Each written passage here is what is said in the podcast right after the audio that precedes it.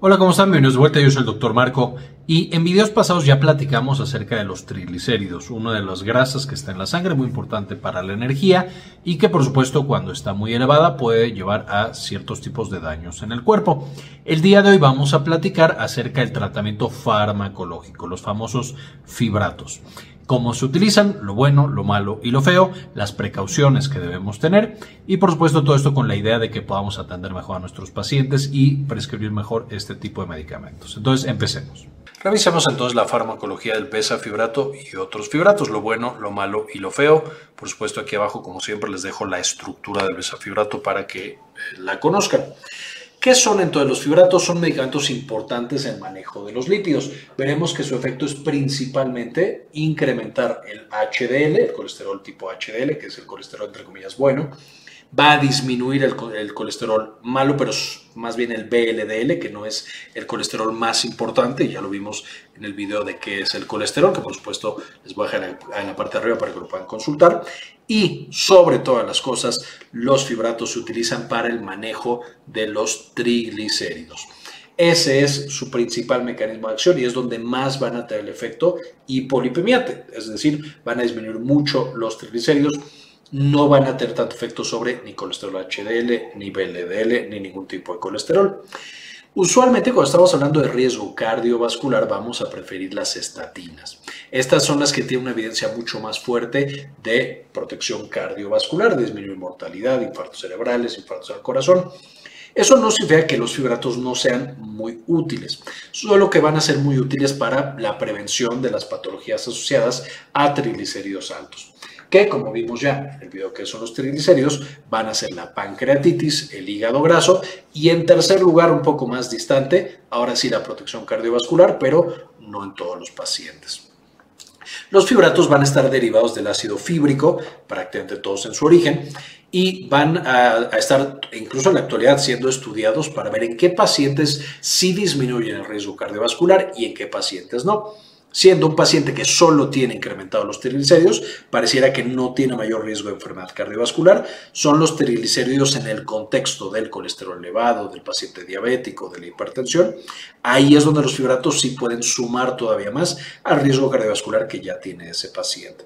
Y también ahí será importante determinar, no lo sabemos hasta este momento, si solo el control de los triglicéridos es suficiente para controlar el riesgo cardiovascular o es más importante en ese paciente bajar la presión arterial, la glucosa, el colesterol y los triglicéridos los podemos dejar un poquito de lado hablando del tema de salud cardiovascular. Entonces, espero estarles transmitiendo que es un poco más complicada la relación de los fibratos con la salud cardiovascular versus las otras indicaciones que sí son bastante claras. Ahora, ¿de dónde vienen los fibratos? Esencialmente, el descubrimiento se hace en Francia por, en 1954 por el equipo del doctor Cotet. Esencialmente estaban estudiando diferentes sustancias como hipolipemiantes para el control del colesterol y descubren que el ácido feniletilacético justamente tenía este efecto en animales, en ratas bajaba tanto el colesterol como los eh, triglicéridos y entonces pensaron esto es muy buena respuesta, de aquí vamos a seguir trabajando. Más adelante, en 1962, ya para hacerlo mucho más práctico, se desarrolla el clofibrato, ya un medicamento que podía administrarse a seres humanos y que permitía el estudio justamente en población humana.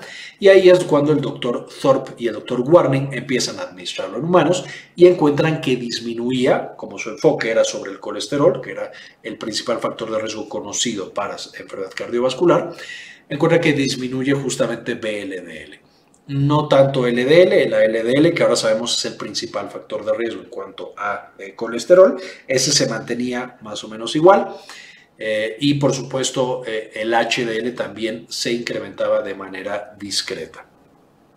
En 1967, con todas estas pruebas, el clofibrato se aprueba, es decir, se empieza a comercializar, se vende para la aplicación en seres humanos para el manejo de la dislipidemia. Sin embargo, todavía tenía problemas con la seguridad, podía llegar a presentar daño hepático, hacía que proliferaran los peroxisomas en el hígado, e incluso algunos fibratos, no los que están comercializados actualmente, pero llegaban a causar cáncer de hígado.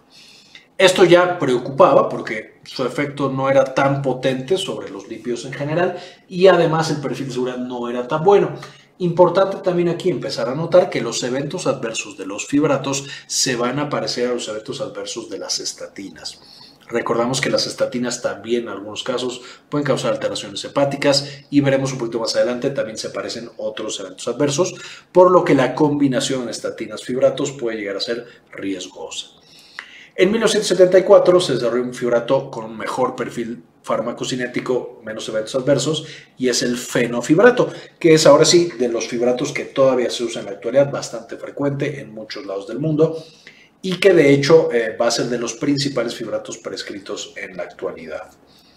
De ahí se han visto un poco desplazados los fibratos por las estatinas, de nuevo, por la implicación en riesgo cardiovascular, que las estatinas claramente ayudan, los fibratos no están claro. Sin embargo, para población que tiene problemas con los triglicéridos, los fibratos son la terapia ideal.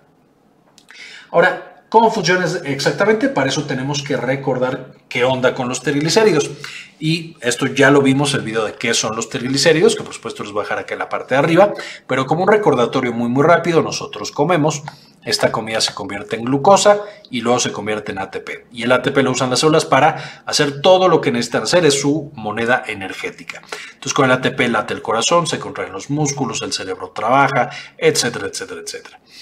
Ahora, usualmente comemos de más justamente para que nos alcance, lo podamos almacenar y entonces podamos pasar 4, 5, 6 horas sin comer. ¿Cómo vamos a hacer ese almacenamiento? El ATP que no se utilizó, vamos a transformarlo en algo que se llama ácido graso libre. Y este, y justo vamos pegando aquí los carbones y tenemos ya nuestro ácido graso libre.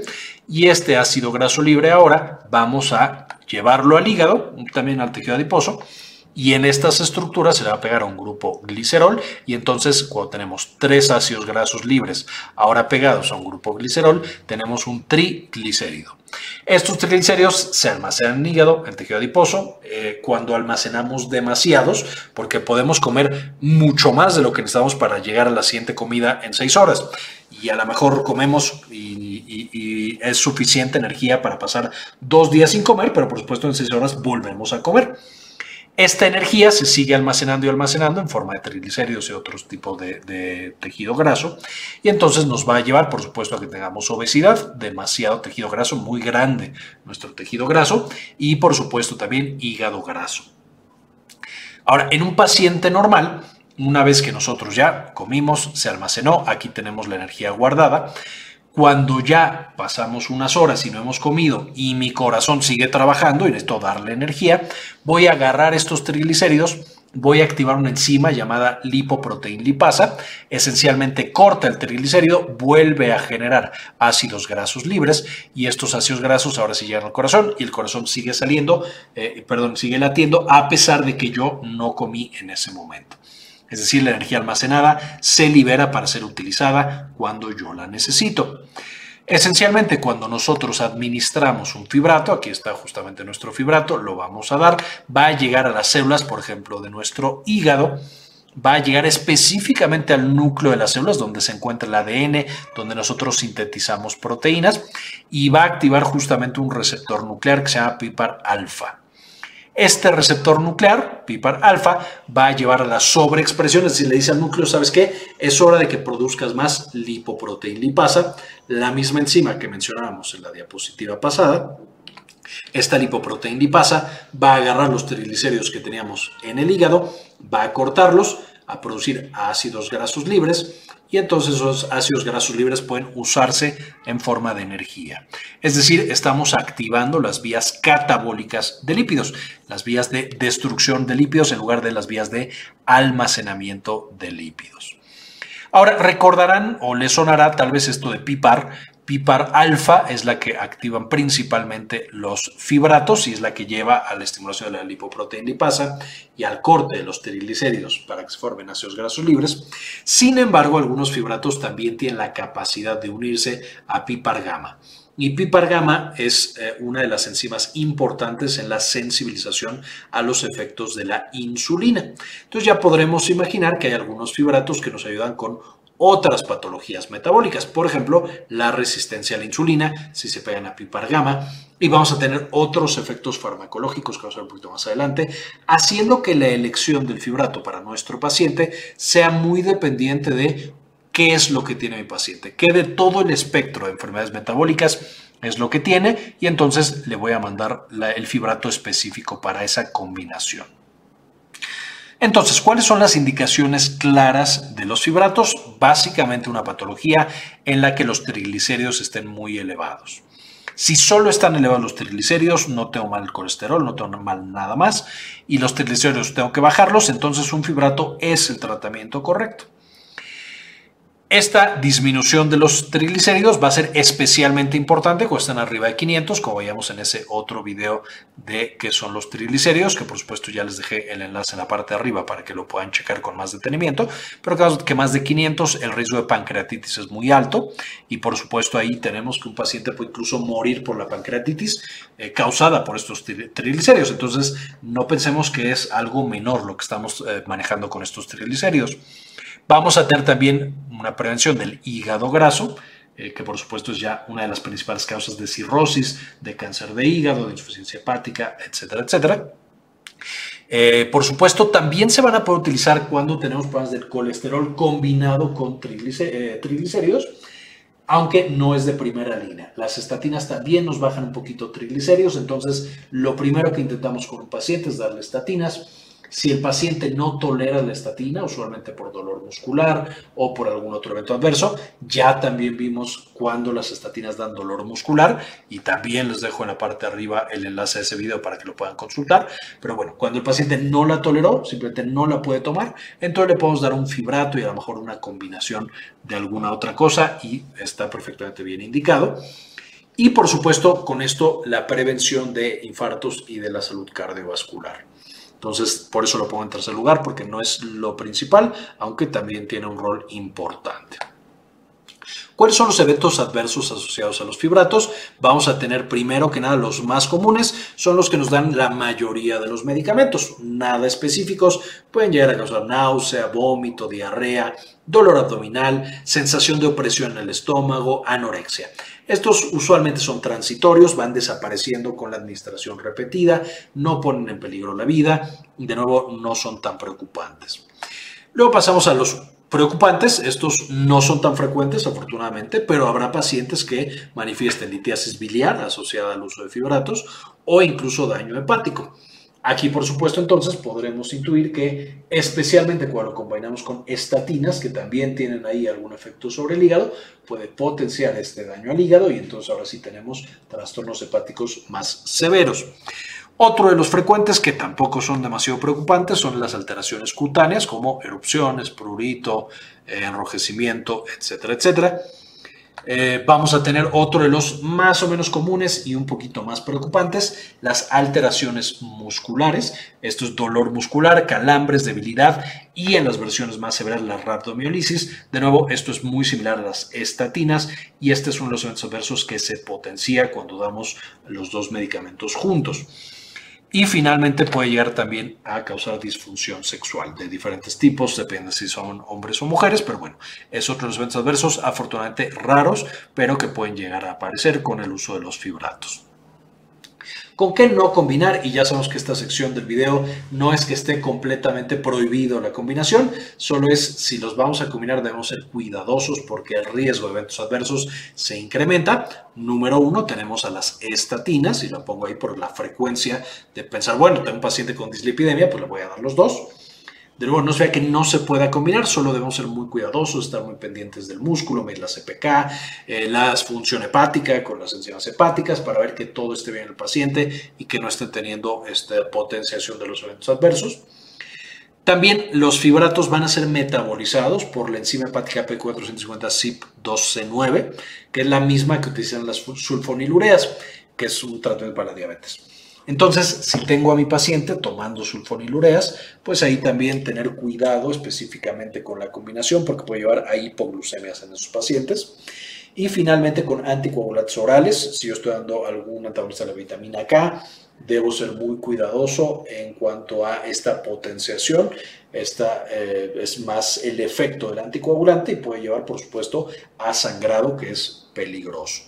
Entonces, cuidado con esa combinación también. Finalmente, algunos ejemplos. Vamos a tener besafibrato, 200 miligramos cada 8 horas. Y después, ya que tenemos al paciente bien controlado, podemos bajar la dosis a 200 miligramos cada 12 horas.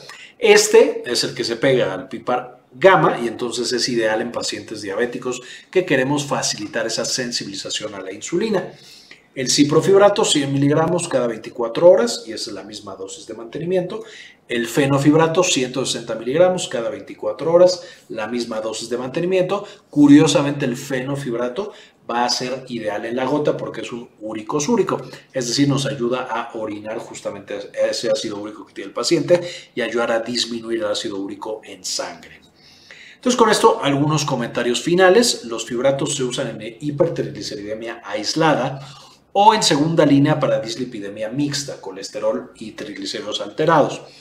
Eh, puede llegar a usarse combinado con estatinas, pero ahí tener cuidado con esa combinación por el riesgo de que aparezcan justamente eventos adversos más frecuentemente y por supuesto más severos.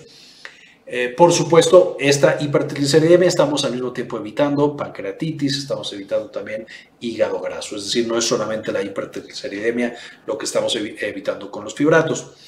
Los fibratos además van a tener un efecto moderado sobre la lipoproteína HDL, también como sobre BLDL, prácticamente no tiene efecto sobre LDL.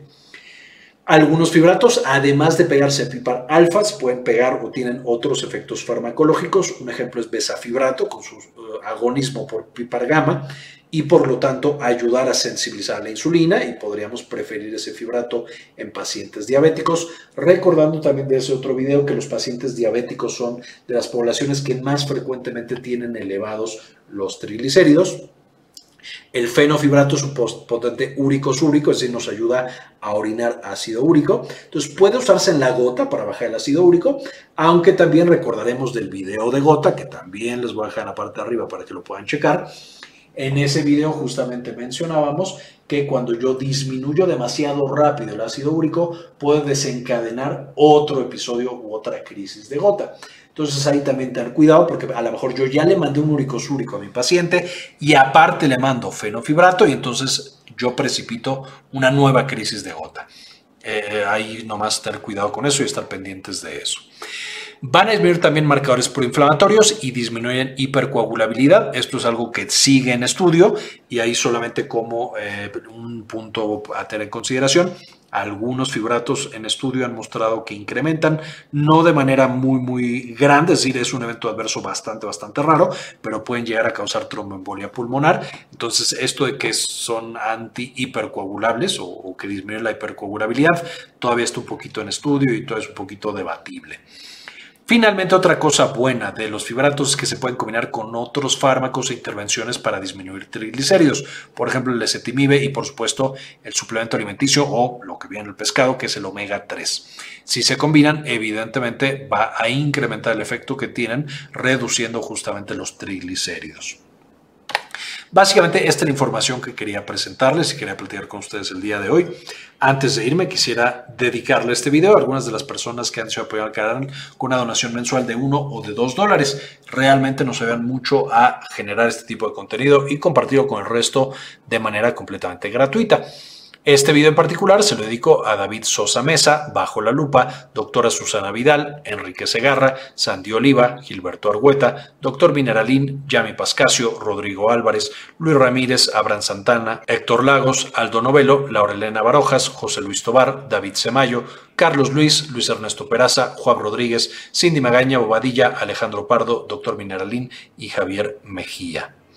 Muchas gracias por todo este apoyo. Finalmente les dejo las referencias de las que saqué toda esta información para que las puedan consultar y aprender más de este importante grupo terapéutico. Este video es en parte posible gracias a nuestra tienda en línea Synapsis Store en synapsistore.com, donde ahora además de encontrar los productos que ya conocían, como nuestros libros originales, por ejemplo Farmagrafía del Dolor y las presentaciones con las que hacemos los videos para el canal, también van a encontrar algunos servicios como consultoría para tesis, estadística, editorial y de algún otro tipo.